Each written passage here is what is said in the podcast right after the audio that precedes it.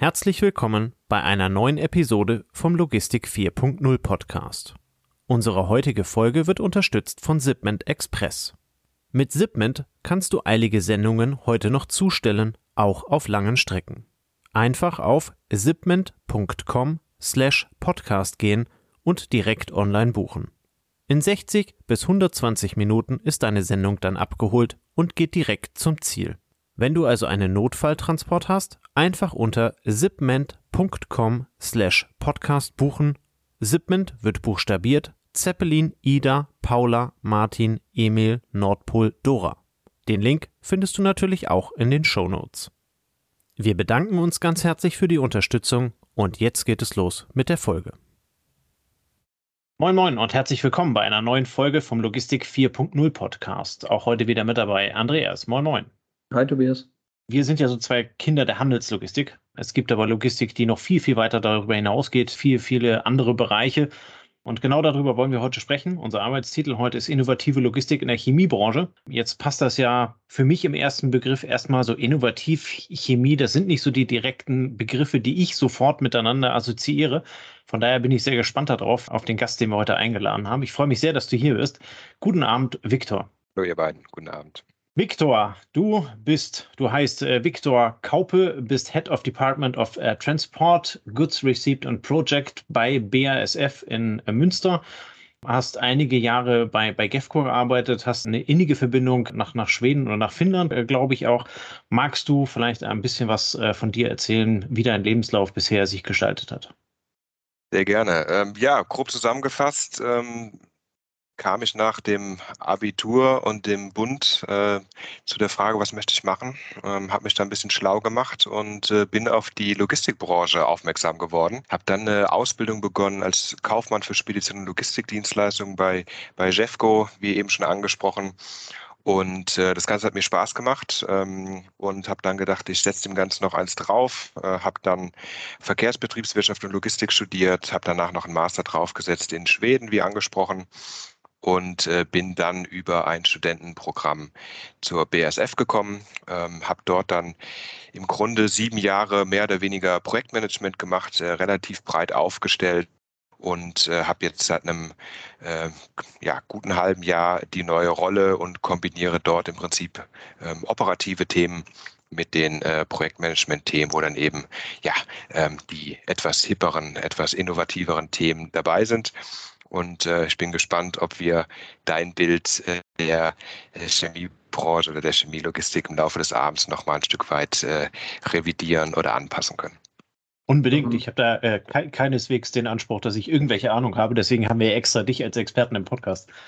Ähm, Victor, wenn man über die Chemieindustrie spricht oder auch über BSF, dann denkt man zuerst, also mir ging es zumindest so, ähm, bisschen, habe ein bisschen ähm, Wurzeln in der Landwirtschaft, an euer Stammwerk in Ludwigshafen, ne, an diese Stadt aus Rohren und chemischen Anlagen und den kleinen Dampfwolken links und rechts. Ähm, was macht ihr in Münster ähm, und worum kümmert sich dein Team von Logistikern?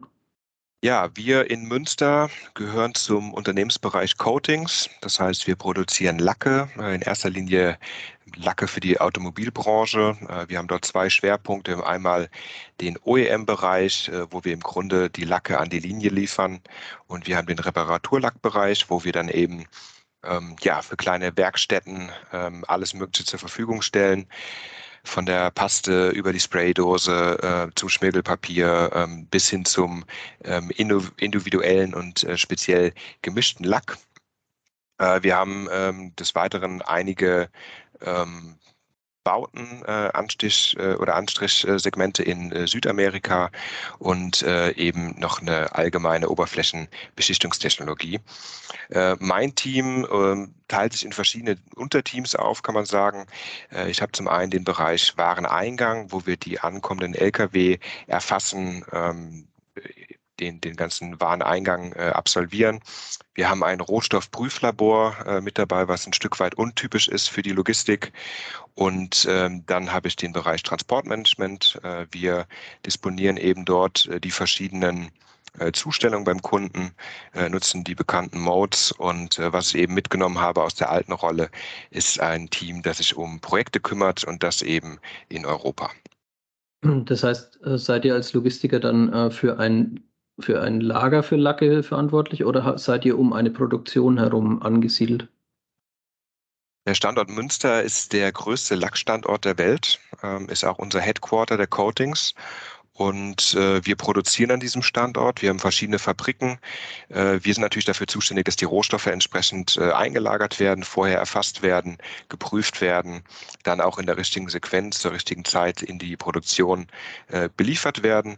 Äh, wir nehmen die äh, Fertigprodukte dort wieder ab, äh, lagern das Ganze natürlich dann wieder fachmännisch ein und äh, wenn wir die Aufträge erhalten, äh, die dann vom Kunden kommen, dann äh, sind wir natürlich zuständig dafür, dass auch äh, die ähm, Kommissionierung erfolgt, dann die Verladung und eben auch die saubere Zustellung. Ähm, darüber hinaus äh, haben wir im Grunde in den letzten äh, acht Jahren verschiedenste Services angeboten, auch an andere Unternehmensbereiche ähm, das größtenteils im Bereich äh, Strategie, im Bereich Projektmanagement, im Bereich funktionale Führung und äh, sind dort eben auch über die eigenen Unternehmens- oder äh, die ähm, äh, ja, die Unternehmensgrenzen hinaus, kann man sagen, äh, tätig auch für andere Unter Unternehmensbereiche. Okay, wenn wir ein bisschen auf dieses Segment gucken, also unser Kontakt äh, hier, dass du, dass du als Gast äh, hier auftrittst, ähm, kam zustande über den Adrian, den wir in Folge 125 ähm, in einer Folge hatten. Ähm, du hast wahnsinnig viel Erfahrung in der Prozessoptimierung, im Projektmanagement. Kannst du uns mal ein bisschen an dem Beispiel von Predimo, was ja bei euch im Einsatz ist, ähm, erklären, wie kommt es von euch, kommt es bei euch von der Idee ähm, ein, für ein Projekt, für eine Initiative bis zu dem Status, dass du sagst, okay, dann erledigt, übergeben an die Operative. Äh, wie sind da die verschiedenen Steps und wie, wie macht ihr das? Ja, grundsätzlich äh, gibt es da kein Schema F. Ähm, also wir bekommen teilweise Aufträge äh, von anderen äh, Standorten. Wir bekommen Aufträge von äh, unserer eigenen Einheit. Wir haben äh, den Bottom-up-Approach, wir haben den Top-down-Approach. Äh, wir ähm, haben teilweise Bedarf, die sich äh, durch verschiedenste Gründe ergeben. Und äh, was wir eben seit äh, 2017 machen, ist eben ein, ähm, wir nennen es immer wieder Hands-on äh, Digitalisierungs- ähm, eine Digitalisierungsinitiative, wo wir eben zum einen die Mitarbeiter einbinden, dass die Mitarbeiter Ideen generieren, diese dann eben ähm, dem Projektmanagement-Team vorstellen. Und zum anderen bringen wir natürlich auch ein Stück weit innovative Ideen ein, die wir äh, durch Kontakte bekommen, die wir äh, von, von Messen erhalten, die wir ja durch Podcasts vielleicht auch ähm, äh, finden. Und äh, in dem Falle von Adrian war es wirklich ein ganz spannender Zufall. Wir haben uns mal beide auf einer Zugfahrt äh, getroffen. Der Zug ist liegen geblieben, damals im schönen Hagen. Passt auch ganz gut in die aktuelle Zeit, glaube ich, was die Bahnfahrten angeht. Und äh, ja, wir sind Freunde geworden und haben uns irgendwann mal darüber ausgetauscht, was wir eigentlich beruflich so machen. Und dann erzählte Adrian eben, dass äh, sie diese Technologie entwickelt haben, um in den Körper hineinzugucken, ähm, dass sie mit ja, Hochleistungssportlern, äh, mit Bundesligisten, mit äh, NBA-Teams, mit Olympiateams und äh, wir saßen damals äh, am Kanal in Münster, haben Bier getrunken und haben überlegt, ob das Ganze nicht auch für die Logistik interessant sein könnte. Ähm, ich habe damals gesagt, dass das ganze Thema Ergonomie für uns sehr interessant ist und sehr wichtig ist. Und ähm, ja, so kam dann die Idee ins Rollen. Äh, wir haben das Ganze aufgesetzt. Das ist jetzt gute vier Jahre her, glaube ich. Ähm, wir waren das erste Industrieunternehmen, das wirklich ähm, dort einmal vermessen wurde. Ähm, davor, wie gesagt, nur Sportler. Und äh, dann kam Corona und äh, wir haben seitdem eigentlich sehr eng zusammengearbeitet. Wir hatten äh, am Anfang oder hatte Predimo die erste äh, mobile Messstation äh, konzipiert. Äh, davor fanden die ganzen Messungen eben in den Unilaboren statt. Und äh, man konnte sich diese erste Messstation wirklich vorstellen, wie wenn man zu einem Live-Konzert geht, also mit äh, diversen Traversen, mit Kameras, wirklich dann Stecksystem und, und viel Schrauberei. Wir haben das bei uns im Fertigwarenlager aufgebaut und äh, einen Tag vor der Messung gab es da einen Corona-Verdacht und wir haben ähm, ja alles gestoppt, äh, haben das Ganze abgebrochen. Der Verdacht war negativ, zum Glück. Ähm, trotzdem hat uns das Ganze ein Stück weit nach hinten geworfen. Und äh, ja, seitdem hat sich da einiges getan. Die Entwicklung bei Predimo ging weiter. Wir führen regelmäßigen Austausch und äh, konnten dann auch letztes Jahr die ersten Messungen durchführen und sind da jetzt weiterhin konstant dabei, ähm, die Bedarfe weiter äh, zu optimieren, ähm, weiterzuführen. Und ein Stück weit kam eben dort auch beispielsweise der Lean-Gedanke, aber auch der Gesundheitsgedanke mit rein. Und beides wird ja ein Stück weit auch von Predimo abgebildet. Ja, sehr cool. Also spannend, dass es aus dem Zufall entstanden ist, aber dann auch sehr cool, was ihr daraus gemacht habt. Als ich für die Folge hier recherchiert habe, habe ich gesehen, du bist auch Co-Autor oder warst beteiligt an der Veröffentlichung ähm, von dem Buch. Ähm, deshalb etwas, also die nicht ganz ernst gemeinte Frage, aber vielleicht hat sie doch einen ernsten Kern. Gehört für dich, wenn ein Projekt erfolgreich erledigt ist, also für, die, für das, es ist dann auch, dass du ähm, diese Learnings teilst, dass du darüber ein Buch veröffentlichst, dass du auf Vorträge gehst. Du bist ja auch auf der einen oder anderen Veranstaltung ähm, auf der Bühne. Gehört das für dich dazu? Also hat sich die letzten Jahre ein Stück weit ergeben, äh, will ich jetzt mal sagen. Also ähm, ja, ich nutze gerne das Netzwerk, das ich habe. Ich baue gerne Netzwerk auf. Freue mich natürlich auch immer, wenn dann Leute mit Ideen auf mich zukommen. Und ähm, es entstand ein Kontakt zur Fachhochschule Münster, äh, zum Professor Dr. Carsten Feldmann, mit dem wir uns lose ausgetauscht haben zu verschiedenen Digitalisierungsinitiativen. Und äh, irgendwann hatte er die Idee, ob wir nicht mal ein Paper zusammenschreiben wollen. Und ähm, dann habe ich gesagt, das ist unser Portfolio, an den und den Themen arbeiten wir. Dann hatte er das Thema Exoskelette vorgeschlagen. Wir haben ein Paper veröffentlicht, waren damit bei einer Konferenz und hatten so viel Material gesammelt, ähm, dass wir gar nicht unterbringen konnten. Und äh, dann kam der Zufall, dass eben dann der Springer Verlag auch Interesse an dem Thema hatten. Und dann haben wir eben all die Informationen und die Erfahrungen einfließen lassen und wollten das so ein bisschen wie so ein Praxishandbuch darstellen. Ähm, haben Checklisten aufgebaut, ähm, haben viel darüber berichtet, wie Dinge gut und wie Dinge schlecht laufen können und wirklich die ganzen Erfahrungen äh, in dieser Reise zum Thema Exoskelett da einfließen lassen. Und äh, ja, dann kam das eine zum anderen und ähm, wenn ich angefragt werde oder angesprochen werde, ob da Interesse besteht, Wissen zu teilen, Erfahrungen zu teilen, dann bin ich da nie abgeneigt, ähm, weil man natürlich über die Wissensteilung ja, Erfahrung teilen kann, ähm, Fehler vermeiden kann. Und umgekehrt ist natürlich auch schon, wenn jemand anderes Erfahrung gesammelt hat ähm, und man dann eben äh, von guten Erfahrungen profitieren kann. Also ähm, ich mache das ganz gerne, ist aber jetzt äh, mehr oder weniger dem Zufall geschuldet, ähm, scheint aber auch jetzt gar nicht schlecht anzukommen, weil ich dann doch immer wieder mal angesprochen werde. Und äh, ich sehe es ein Stück weit auch als, als Lob. Und ähm, ja, scheint die Leute zu interessieren, was wir so machen. Also von daher ist es äh, eine sehr schöne Sache. Sehr spannend. Ähm, ich, ich, sagte eingangs, ähm, vielleicht etwas provokativ, ähm, was Chemie äh, für mich äh, so ist. Also für mich, ich, ich komme vom Rhein. Ne? Ähm, für mich ist Chemie vor allen Dingen die großen Dampfer ähm, mit, mit, mit viel Zeug drauf, was lustige Farben hat. Ähm, wenn du jetzt äh, darüber sprichst, ähm, du hast jetzt gesagt, ihr, ihr, ihr arbeitet bei Lacken und, und äh, solchen Themen. Äh, wie funktioniert bei euch die, die Kommissionierung? Was sind deine Learnings, Learnings die du auch so aus dem äh, Projekt mit, mit Adrian da halt eben dann mitgenommen hast, ähm, die du dann äh, letzten Endes auch teilst? Magst du da vielleicht ein bisschen konkreter in eure Kommissionierung, in euren Wareneingang reingehen? und einfach mal mit uns, äh, mit uns teilen, wo ihr diese Exoskelette oder äh, was auch immer ihr dann verwendet, dann halt eben dann ähm, zu eurem Vorteil verwendet. Ja, wir haben äh, die nächste Gemeinsamkeit hier wieder aufgedeckt. Also ich komme auch vom Rhein, komme eigentlich aus Südhessen und ähm, habe dadurch ja die BSF eigentlich immer vor der Nase gehabt und äh, bin über Umwege dann eigentlich zur BSF gekommen, über einen Abstecher in Istanbul in dieses, dieses Programm, dann in Münster gelandet. Und äh, du hast recht, man assoziiert natürlich die BSF mit den, mit den großen Volumina, mit ähm, Tankzügen, mit, mit Binnenschiffen, äh, mit Pipelines. Ähm, viel im Balkbereich und äh, ja, die Coatings unterscheidet sich da ein Stück weit. Also was man auch immer sagen muss, die, die BASF ist sehr heterogen. Also es gibt wirklich nichts, was es nicht gibt. Es gibt alle Besonderheiten. Ähm, ich war durch meine Tätigkeit an vielen Standorten in Europa, ich war immer positiv überrascht, wie schön Standorte eigentlich gelegen sind, wie grün die teilweise sind. Und ähm, selbst Ludwigshafen was natürlich immer so ein bisschen speziell anmuten mag, wie Andreas es auch eingangs schon erwähnt hat, hat seinen Charme und ist extrem faszinierend. Ähm, und wir bei Coatings, wir sind tatsächlich sehr kleinteilig orientiert. Also wir sind natürlich Automobilzulieferer. Wir ähm, haben, wie du schon angesprochen hast, äh, verschiedenste Kommissionierprozesse, relativ viel händische Tätigkeiten.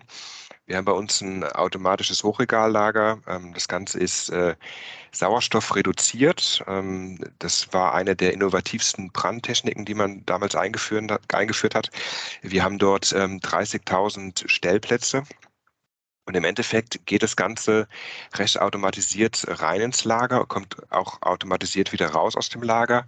Und dann haben wir eben drei verschiedene Kommissionierungsstufen. Äh, wir haben einmal die Vollpalette, äh, wir haben die Großgebinde, wo wir dann über Fässer reden, über Hobbox, ähm, wo wir dann eben auch äh, verschiedene Greifstützen nutzen. Und wir haben die kleinteilige Kommissionierung. Und da geht gerade so dieser Automobil-Reparaturlackbereich rein, wo dann wirklich ähm, ja bis hin zur Werkstatt ähm, die Kunden Aufträge äh, erstellen und wo dann eben aus diesem breiten Sortiment ähm, über verschiedene Abpackplätze, äh, Rutschensysteme und dann eben ähm, ja ähm, im Endeffekt ähm, Kunden äh, genaue äh, Paletten ähm, gepackt werden. Äh, wir sind äh, bekannter Versender. Wir versenden also viel über die Luftfracht und ähm, ein Stück weit ähm, ja, spielt der, der Faktor Mensch bei uns noch eine sehr wichtige Rolle, weil die Maschine ähm, nicht in der Lage ist, jetzt unsere Packstücke und unsere Gebinde in der Form kommissionieren zu können. Äh, wir haben Anlagen, die sind jetzt auch gute 20 Jahre alt, ähm, trotzdem immer wieder sehr faszinierend. Also wenn ich Gäste habe und ich führe die darum, äh, bin ich auch immer wieder stolz und, und selbst immer wieder angetan darüber. Ähm, aber wir kommen natürlich ein Stück weit an unsere Grenzen. Äh, die Anlagen sind geplant, die Anlagen sind gebaut. Und ähm, obwohl wir schon sehr viel im ergonomischen Bereich tun, haben wir an ein paar Stellen festgestellt, dass man dort eigentlich noch so die letzten fünf Prozent rausholen kann. Und, und darüber reden wir am Ende. Also wir haben äh, Industriepaletten und bei einem Abpackprozess beugt sich der Mitarbeiter relativ weit nach vorne, nimmt das Paket runter, das dann auch mit so einem Klebeband ähm, angehaftet ist an die Palette und äh, wir wollten das Ganze untersuchen. Und äh, wir haben dann eben begonnen, äh, mit Predimo äh, wirklich Arbeitsplätze zu untersuchen. Faktor Lean wurde schon mal genannt. Äh, dabei war einfach das Spannende, dass wir normalerweise zweidimensional äh, vorgehen. Also das meiste im Lean-Bereich ist ja wirklich über Distanzen geprägt. Ähm, und dann weiß man ungefähr, okay, du darfst nicht zu, zu weit strecken oder zu tief beugen. Aber dieser dreidimensionale Raum, dieser Ergonomiefaktor, der wurde eigentlich nie wirklich betrachtet. Und das war eigentlich die Idee, einfach mal zu sagen, wo stehen wir denn? Wie ergonomisch sind unsere Arbeitsplätze? Wo müssen wir noch was tun? Wo sind wir gut aufgestellt? Und wir hatten da wirklich schon die ein oder andere Überraschung. Das heißt, dort fanden dann auch die Optimierungen statt und da, kon da konnte er dann noch was äh, rausholen. Soweit seid ihr schon gekommen. Genau, wir sind so weit gekommen. Wir haben jetzt verschiedenste Arbeitsplätze analysiert. Ähm, das Spannende ist, man kriegt dann eigentlich immer den schönen Blick äh, von außen, äh, auch mit einem Vergleich. Wie hat es der Ergotherapeut früher gesehen? Wie sieht er das heute? Ähm, wir haben tatsächlich jetzt bei zwei Arbeitsplätzen ähm, das Gefühl gehabt, äh, wir müssten was tun. Also beim einen dachten wir, wir müssten was tun. das Gegenteil war der Fall. da hieß es, nee, das Ganze ist sehr, sehr ergonomisch, sehr, sehr gut. Und bei dem anderen Arbeitsplatz war es umgekehrt. Und du erhältst dann eben recht pragmatische äh, Vorschläge für Maßnahmen und weißt dann, wo du stehst. Ähm, und eine weitere Überlegung, die wir zurzeit noch haben, ist wirklich diese Technologie auch für die Planung neuer Anlagen einfließen zu lassen. Dass man also eine Anlage plant und sagt dann, okay, meine Mitarbeiter sind irgendwie zwischen 1,65 und 2,5 äh, Meter. Wir jagen mal den Avatar hier durch die CAD-Zeichnung und gucken mal, äh, wie ergonomisch das Ganze ist und dass wir im Vorhinein eben Fehler vermeiden und dort dann eben auf, auf Dinge eingehen. Okay, sehr cool. Ich greife nochmal das Thema Lean Management auf. Ähm, hast du ja auch einiges zu gemacht. Ähm, auch wieder einfach so dein Ex deine Expertenmeinung dazu, Lean Management gegen äh, Resilience. Hm, Lean Management wurde ja oder wird häufig dazu benutzt, ein Optimum rauszuarbeiten, ne? bei einem stabilen Umfeld zu sagen, wie kann ich diesen Prozess optimal aufstellen. Jetzt gibt es momentan sehr viele Veränderungen im Umfeld. Ähm, Corona hat uns sehr äh, gefordert. Ähm, der Ukraine-Krieg ähm, verändert die Supply Chains. Ähm, was, ist, was ist deine Auffassung aus deiner Erkenntnis oder aus deiner Erfahrung mit Lean? Ähm, ist es wirklich ein Lean-Management gegen Resilience oder sagst du, nee, da gibt es eine andere Auflösung zu? Wie siehst du das? Eine sehr gute Frage. Wir haben ich glaube, seit fünf oder sechs Jahren bei uns eine Linieninitiative, eine globale. Und ähm, das hat unter anderem auch natürlich mit, mit dem einen oder anderen Kunden von uns zu tun. Ähm, ich habe mich da relativ früh für gemeldet, einfach durch den Hintergrund, dass ich gesagt habe, ich mache Projekte, ich mache Prozessoptimierung und warum nicht mit Lean? Ähm, und dann das eine mit dem anderen zu verbinden. Ich persönlich muss sagen, dass Lean eigentlich sehr charmant ist, weil es relativ einfach geht. Es ist sehr viel Logik dahinter, sehr viel Pragmatismus, sehr viel Hands-on. Man kann nicht alles immer irgendwie hochtrabend ausdrücken und gerade mit japanischen Wörtern dann um sich schmeißen. Aber am Ende ist es gesunder Menschenverstand und kann damit wirklich für Verbesserungen führen, Verbesserungen für den Mitarbeiter. Also wir hatten teilweise äh, Projekte, gerade bei diesen kleinen Distributionsstandorten, da sind wir mit einem kleinen Team hingefahren, irgendwie Dienstagmorgen hin, Freitagnachmittag zurück. Und wir haben äh, in der Zeit die Prozesse analysiert. Äh, wir haben die Erkenntnisse im Team besprochen, mit den Mitarbeitern besprochen. Wir haben Maßnahmen definiert, wir haben diese umgesetzt und wir sind danach wieder gefahren und der Laden war, sage ich mal, auf den Kopf gedreht. Ähm, und das bei laufendem Betrieb. Wir haben aber gerade dort festgestellt, ähm, dass teilweise Laufwege, ähm, aufwendige Kommissionierprozesse, viel bücken, viel heben, durch einfachste ähm, Maßnahmen wie ABC-Analysen, wie Gantt-Charts, wie Spaghetti-Diagramme etc. Äh, behoben werden können und der Mitarbeiter direkt davon profitiert. Und gerade so dieses Thema, wir haben es schon immer so gemacht, ähm, wir haben uns an Standort A orientiert und das wurde dann immer weitergegeben. Da haben wir wirklich sehr interessante Erkenntnisse gewonnen. Und um auf die Frage zurückzukommen, auch in der aktuellen Zeit, glaube ich, ist Lean ein, ein sehr gutes Mittel, denn Resilienz bedeutet ja mehr oder weniger flexibel zu sein auf das, was kommt, arbeitsfähig zu sein, produktionsfähig zu sein, fähig zu sein, weiterhin äh, die Distribution am Laufen zu haben, dem Kunden beliefern zu können. Und ähm, das Schöne und das Spannende an Lean ist einfach, dass es dir zeigt, wo deine Wertschöpfung liegt, wo du Verschwendung hast. Und wenn du das weißt, kannst du eigentlich in der aktuellen Lage optimal optimieren. Es kostet nicht viel. Ähm, du kannst Kosten senken. Du kannst damit ähm, all den ganzen Problemen, die momentan anstehen, entgegentreten. Und aus meiner Sicht ist äh, Lean ein Mittel, um resilienter zu sein.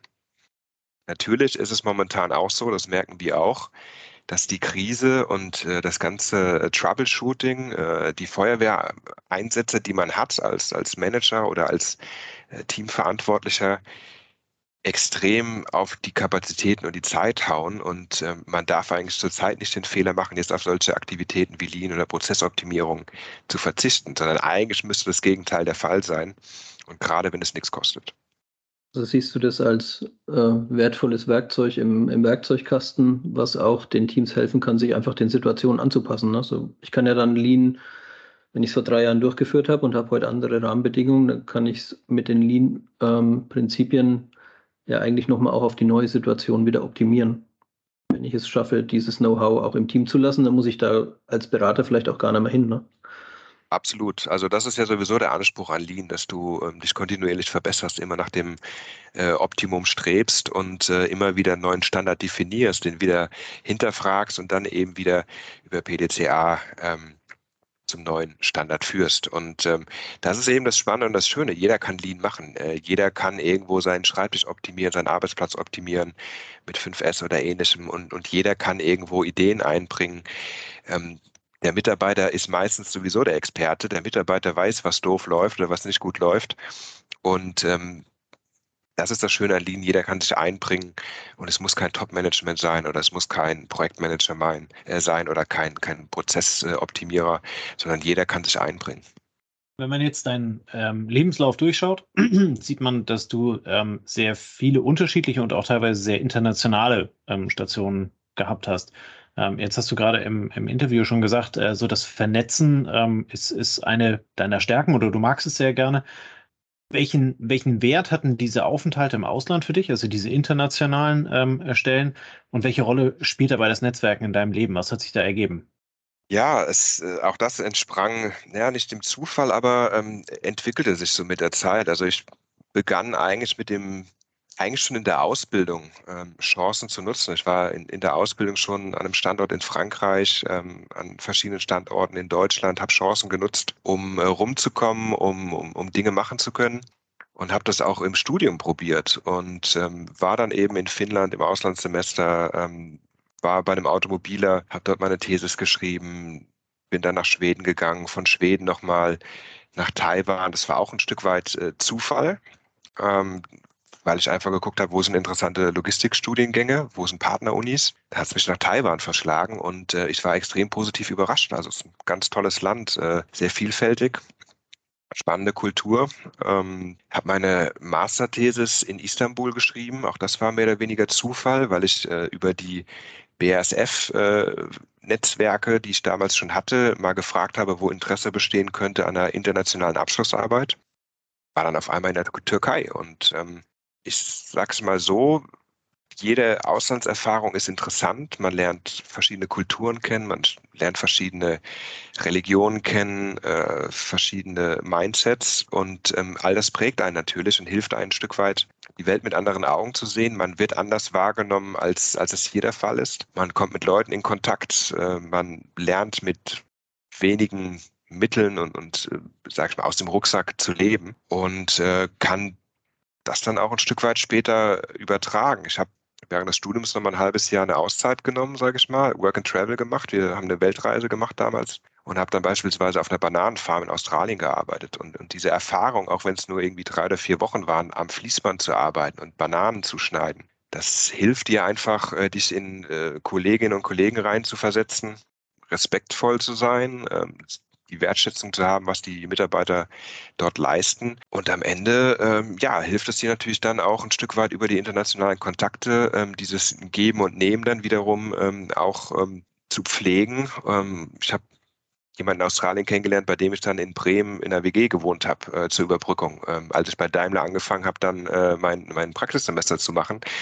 Und ähm, das sind ganz tolle Erlebnisse. Ich habe meine Frau in Finnland kennengelernt. Äh, also Reisen und ähm, internationale Kontakte sind was ganz Tolles. Ähm, und ähm, ja, dieser Austausch, diese Erfahrung hilft natürlich dann auch, äh, wenn du irgendwann mit Mitarbeitern zu tun hast, mit verschiedenen Hierarchieleveln oder verschiedenen Backgrounds.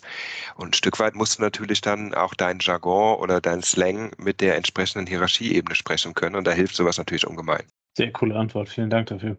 Ähm, vor allen Dingen so ein Stück weit das Paradebeispiel dafür, was, was Netzwerken alles bewirken kann, ne? ähm, wofür ein, ein gutes, breit aufgestelltes Netzwerk ähm, am Ende alles gut sein kann. Ne? Du hast gerade die besten Beispiele gebracht, ähm, die WG in Bremen, die äh, deine Freundin, Frau in Finnland und äh, das Bananenschneiden in, in Australien, was dir heute was bringt.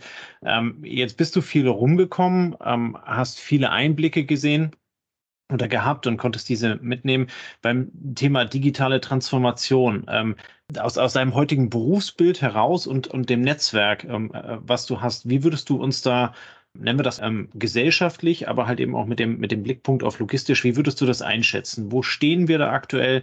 Was sind vielleicht die Challenges und, und wie geht es weiter, wenn du das einschätzen kannst? Eine schwere Frage, weil es sehr individuell ist. Also hier bei Coatings versuche natürlich da irgendwo ähm, Dinge richtig und gut zu machen. Und ähm, ich frage mich natürlich auch immer wieder mal, und das ist vielleicht jetzt die erste Antwort, ähm, ich habe auch neulich einen Vortrag dazu gesehen, ob wir das Ganze gut machen oder ob wir es nicht so gut machen. Und ähm, wie auch eingangs schon gesagt, ich freue mich darüber, wenn mich Leute einladen und sagen, hey, erzähl mal was, du, du machst da interessante Sachen.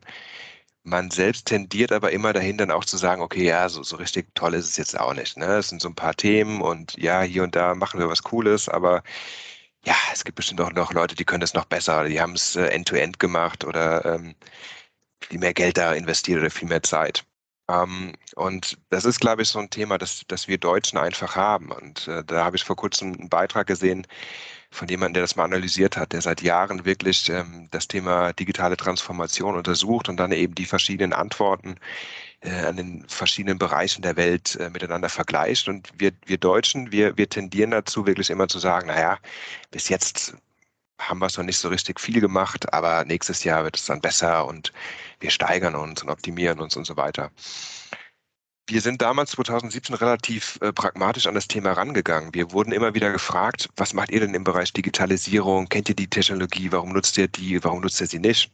Wir haben einfach gesagt, wir müssen das Ganze äh, unabhängig aufnehmen. Äh, wir haben eigene Prozesse, wir haben eigene Mitarbeiter, wir haben eigene Produkte ähm, und wir haben eigentlich hier ein Spielfeld, das wir nutzen können. Und wir wollten damals weg äh, von den Beratern, die uns irgendwas verkaufen wollen. Wir wollten die Erfahrung selbst machen. Wir wollten auch die Mitarbeiter mitnehmen auf dieser Reise. Und die Idee war eigentlich wirklich zu sagen, wo sitzen die Experten? Ähm, also wer ist der äh, Prozessowner oder der, der Anwender? Und äh, wie können wir davon wirklich ähm, optimale digitale Initiativen starten? Und äh, wir begannen damals eigentlich auch zu sagen, wir machen jetzt keinen Impulsvortrag, sondern wir laden die Mitarbeiter ein zu einer digitalen Hausmesse. Wir haben verschiedene Ausstellungsstücke äh, bereitgestellt, haben den Mitarbeitern eine Stunde äh, Freizeit gegeben. Die konnten sich das alles angucken, konnten die Sachen ausprobieren und konnten dann selbst Ideen generieren und entwickeln. Und die haben wir danach dann in so einem Ideenwettbewerb evaluiert. Wir haben die Mitarbeiter eingeladen, das Ganze wurde gepitcht, äh, die Ideengeber haben ihre Ideen vorgestellt, danach wurde abgestimmt. Und dann wurden wirklich die Mitarbeiter eingebunden in den Entscheidungsprozess, in, in den Auswertungsprozess, haben definiert, was sind unsere Anforderungen, wer könnten passende Lieferanten sein. Wir haben mit den Lieferanten gesprochen, haben auch da relativ früh festgestellt, dass wir natürlich kooperieren müssen, dass wir uns Know-how von außen reinholen können, andere Perspektiven, dass wir nicht alles selbst machen können. Und ähm, das Ganze läuft ganz gut. Und wie angesprochen, wir haben teilweise die Ideen von den Mitarbeitern, wir kriegen die horizontalen Ideen von anderen Standorten, wir kriegen sie aus dem Management. Wir ähm, kommen selbst mit verrückten Ideen, wie jetzt zum Beispiel mit Predimo, wo wir auch gesagt haben, ja, keine Ahnung, ob das jemanden interessiert. Aber wir haben das dann eben den verschiedenen Stakeholdern vorgestellt und ähm, am Ende waren alle begeistert. Ähm, jetzt ist die Frage, wo wir stehen. Ich glaube, dass wir generell eine sehr gute ähm, Infrastruktur haben in Deutschland. Wir haben viele Technologietreiber, große Konzerne, die ähm, digitale Lösungen vermarkten. Wir haben eine, eine tolle Start-up-Welt. Wir haben eigentlich auch das ja, nötige Netzwerk mit Veranstaltungen, mit Hubs, äh, Logistik-Hubs, die äh, das Netzwerken, äh, das, das Matchmaking ermöglichen. Ähm, aber was wir natürlich auch hier vielleicht noch nicht so gelernt haben, ist wirklich gesagt, dieses Thema Vertrauen, investieren in eine Lösung, die noch nicht perfekt ist, Geld auszugeben für etwas, das noch nicht hundertfach auf dem Markt getestet worden ist, ähm, sich dann auch zu Dingen zu committen, die dann mal schief gehen oder nicht sofort optimal laufen. Und ähm, ja, da können wir, glaube ich, als, als deutscher Logistikstandort noch besser werden, obwohl ich da auch sagen will, es gibt manche, die machen es mehr und andere, die machen es weniger. Also es ist immer schwer, da eine allgemeine Aussage zu treffen. Ich fasse noch mal ein bisschen so zusammen, weil deine Antwort echt äh, sehr cool war. Ne? So dieses gut machen oder schlecht machen, das Wichtige ist das Machen, also bei beidem, ne? gut oder schlecht. Und ähm, in der digitalen Transformation werden wir natürlich sofort in, in die Technikschublade geschubst, aber eigentlich ist es eher das Transformation, was wichtig ist, also die Veränderung des Miteinander, die Veränderung der Werte, die hinten dran stehen, wie du es angesprochen hast, eine positive Fehlerkultur. Und so habe ich jetzt auch ein bisschen verstanden, wie ihr bei BSF das macht. Ihr, macht, ihr moderiert sozusagen diesen Transformationsprozess und lasst die unterschiedlichen Stakeholder mit ihren Meinungen, mit ihren Bewertungen da auch zu. Und so seid ihr auch guten Mutes, den richtigen Weg zu gehen, oder? Kann man das so sagen? Ja, also wir unterscheiden uns natürlich von anderen äh, Vorgehensweisen. Ähm, wir haben auch unsere Zentraleinheiten, die Digitalisierung machen. Ludwigshafen äh, macht natürlich in einem ganz anderen Rahmen auch andere Sachen. Ähm, wir als Logistikeinheit in Münster wählen diesen Weg und ähm, was wir natürlich immer tun, äh, wir gucken uns irgendwo an, wo haben wir im Prozess Schwachstellen, wo haben wir im Prozess äh, Potenziale, was sind so Trends auf dem Markt. Wir evaluieren natürlich, ist es für uns äh, relevant oder nicht. Ähm, und dann probieren wir Dinge aus und wir versuchen auch relativ schnell zu entscheiden, ist es wertschöpfend oder nicht. Wir versuchen relativ schnell eine Vertrauensbasis aufzubauen. Also der persönliche Kontakt mit den Startups beispielsweise ist mir extrem wichtig. Also das ist dann so ein Geben und Nehmen, eine partnerschaftliche Vorgehensweise mit viel Vertrauen. Und was wir dann eben machen, wenn etwas äh, funktioniert hat, dann teilen wir eben auch gerne die Erfahrung. Dann kommunizieren wir das rein in unsere Logistik-Communities. Wir stellen vor, was wir gemacht haben, was die Benefits waren, wie das Vorgehen war. Wir, wir teilen die Kontakte ähm, und versuchen dann natürlich den Partnern auch was zurückzugeben. Und ähm, Moderation, ja, auf der einen Seite schon. Wir versuchen natürlich sehr transparent zu sein mit dem, was wir tun. Äh, wir persönlich hatten in der Vergangenheit manchmal das Gefühl, dass manche Entscheidungen zentral hinter verschlossenen Türen getroffen werden und danach kriegst du eine Lösung, die du nicht mehr verändern kannst. Wir wollten es umgekehrt machen, wirklich die ähm, Lösung gemeinsam erarbeiten und am Ende zu sagen, okay, wir entscheiden uns gemeinsam auch da rein zu investieren und nutzen dann aber auch die Lösung am Ende und haben jetzt nichts, was jetzt irgendwie high sophisticated ist, aber übers Ziel hinausschießt und dann am Ende nur sehr teuer ist. Und ähm, wir pflegen dementsprechend natürlich den, den Austausch auch mit dem Betriebsrat, dem Werksarzt, äh, der Behindertenvertretung, der Werkleitung, äh, den Vertretern aus Produktion, äh, Instandhaltung und so weiter, wer alles dazugehört und ähm, wollen den Kolleginnen und Kollegen zeigen, was wir tun, was wir machen, damit sie was davon mitbekommen. Und gleiches gilt natürlich auch für die Mitarbeiter. Und die Mitarbeiter, die mitgenommen werden, die Teil des Entwicklungsprozesses sind, die die Chance haben, über eine Art Coaching auch mal in dieses Thema reinzukommen. Wie setze ich ein Projekt auf? Wie ähm, evaluiere ich äh, Technologien und Lösungen? Wie implementiere ich eine Lösung? Die entwickeln sich natürlich auch. Und da ist so ein Stück weit unsere Vision, dass sich jemand entwickelt von jemandem, der vielleicht Staplerfahrer war, der dann irgendwann autonome Stapler programmiert. Oder wir haben jetzt momentan eine Initiative, wo wir ähm, unseren ähm, Lkw-Prozess digitalisieren. Wir haben mit digitalen Checklisten begonnen. Jetzt geht das Ganze in das ganze Thema Yard-Management rein. Und du brauchst am Ende eben immer Anwender, die ein Stück weit die Technologie beherrschen, die die mitentscheiden, auch prüfen, passt das zu unserem Prozess. Und die Kolleginnen und Kollegen sollen dann eben auch mitgenommen werden in die Transformation des Geistes, der Erfahrung, äh, der Kompetenz. Und das ist für uns am Ende das Entscheidende, auch wissen zu können, wir haben eine Technologie bewertet und wir haben Mitarbeiter, die diese beherrschen, weiterführen können und ähm, weiterentwickeln können. Und äh, das ist eigentlich so für uns der Kerngedanke. Also auch Nutzen zu haben, den Mitarbeitern aber auch eine Attraktivität anzubieten, attraktiv zu sein für, für Partner, aber auch vielleicht für zukünftige Arbeitnehmer. Also es ist mehr als es nur das Einführen der Technologie, Andreas, wie du es vorhin auch gesagt hast, sondern vielmehr auch diese Zentrierung irgendwo der, der Ressource Mensch und auch nochmal vielleicht letzter Satz. Wir haben es bei Corona gemerkt. Äh, wir hatten äh, von einem Tag auf den nächsten fast 50 Prozent Ausfall, weil wir eben auch einen relativ hohen Altersdurchschnitt haben. Ähm, und das hat voll reingeschlagen. Und ähm, dementsprechend wollen wir unseren Mitarbeitenden auch was Gutes tun äh, und ihnen den Arbeitsalltag so angenehm und so attraktiv wie möglich auch gestalten. Okay, also dann gehört auch ein Stück die Kulturentwicklung dazu bei, ne? würde ich auch wieder so zusammenfassend äh, sagen, wenn ich so darf, ja. Okay. Also ist super cool. Ähm, vielen Dank für die Einblicke, ähm, für die Einblicke auch in euer Tun, auch in die Einblicke in deinem Team. Wir haben jetzt äh, so ein bisschen Richtung Zielgerade, habe ich bei der Recherche mal ein paar Schlagworte noch zusammengestellt, um dich als Person nochmal mit dem einen oder anderen, mal von der einen oder anderen Seite nochmal kennenzulernen. Ähm, ich würde sie dir einfach so hinwerfen und du kannst mal gucken, was du daraus machst äh, mit kurzen Sätzen. Ähm, erstes Schlagwort, äh, Wissenschaft. Ja, Wissenschaft ist, glaube ich, einer unserer Stakeholder, einer unserer externen Partner. Äh, wir arbeiten gerne mit der Wissenschaft zusammen und äh, wie angesprochen, ich gehe gerne äh, rein in, in Gastvorträge, ähm, teile da gerne die Erfahrung aus der, aus der Praxisperspektive. Äh, wir haben Schnittstellen bei unseren äh, Partnern und Startups. Ähm, ich selbst bin gerne tätig im Bereich der Wissenschaft, äh, indem ich eben hier und da Wissen äh, in Form von Papern oder wissenschaftlichen äh, Ausarbeitungen teile. Und äh, ich glaube, das Thema Wissenschaft und Logistik passt gut zusammen und äh, bildet ein gutes Match. Finnland, äh, Skonlak, ich hoffe, ich habe es jetzt richtig ausgesprochen. Ja, ähm, zwei meiner Leidenschaften, ähm, großes Fable für Skandinavien, äh, habe Zeit in Finnland und Schweden verbracht, wie angesprochen, meine Frau in Finnland kennengelernt in Schweden studiert, dort eben auch in eine Reenactment-Gruppe äh, eingetreten. Ähm, das war damals auch mit ein Grund, nach, nach Schweden dann zu gehen. Äh, auch ein Stück weit die Logistik, äh, Studienzeit mit dem, mit dem Hobby zu verbinden. Auch da ist natürlich eine schöne Parallele. Äh, die Nordmänner, die natürlich exzellente Logistiker waren und äh, Handel betrieben haben, überall unterwegs waren.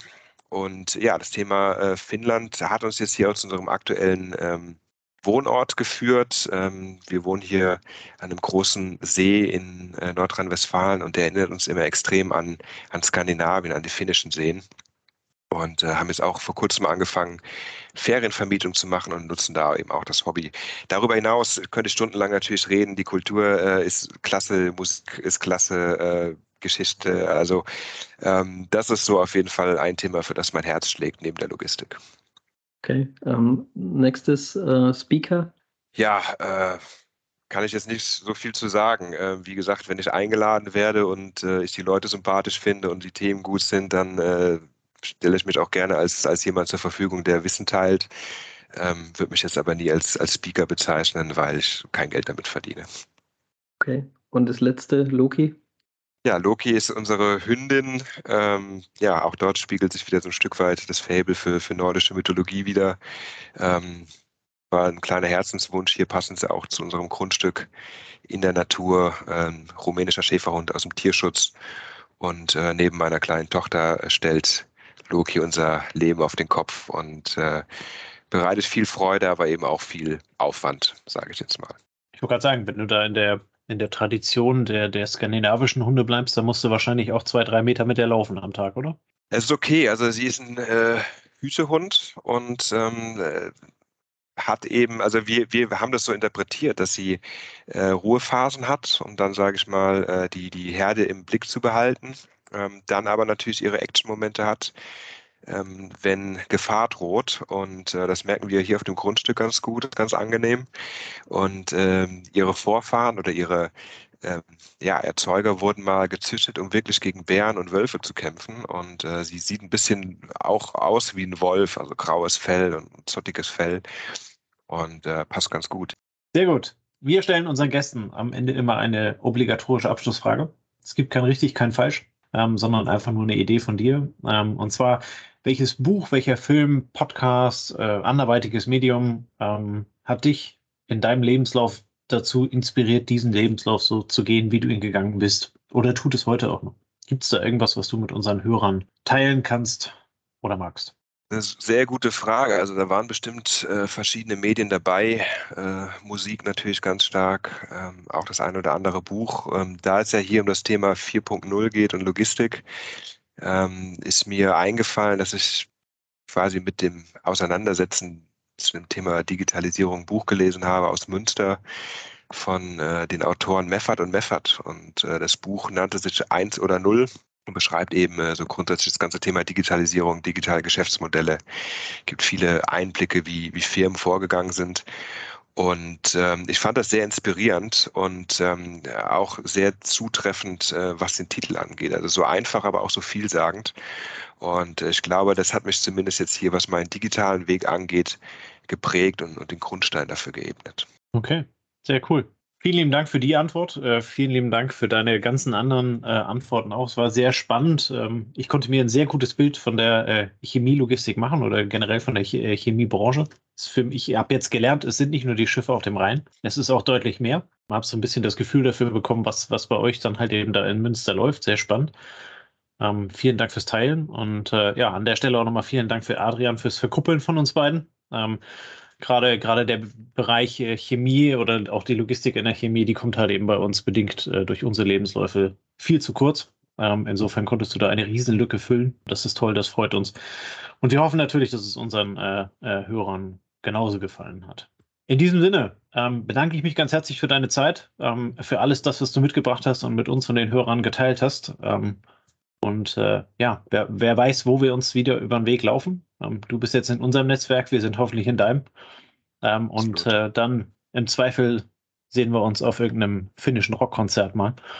Ähm, ich bin gespannt darauf. Vielen lieben Dank, Viktor, für deine Zeit. Sehr gerne. Vielen Dank an euch. Äh, danke für die Einladung. Äh, es hat Spaß gemacht und äh, ja, wer weiß, würde mich freuen, wenn wir uns irgendwo mal sehen.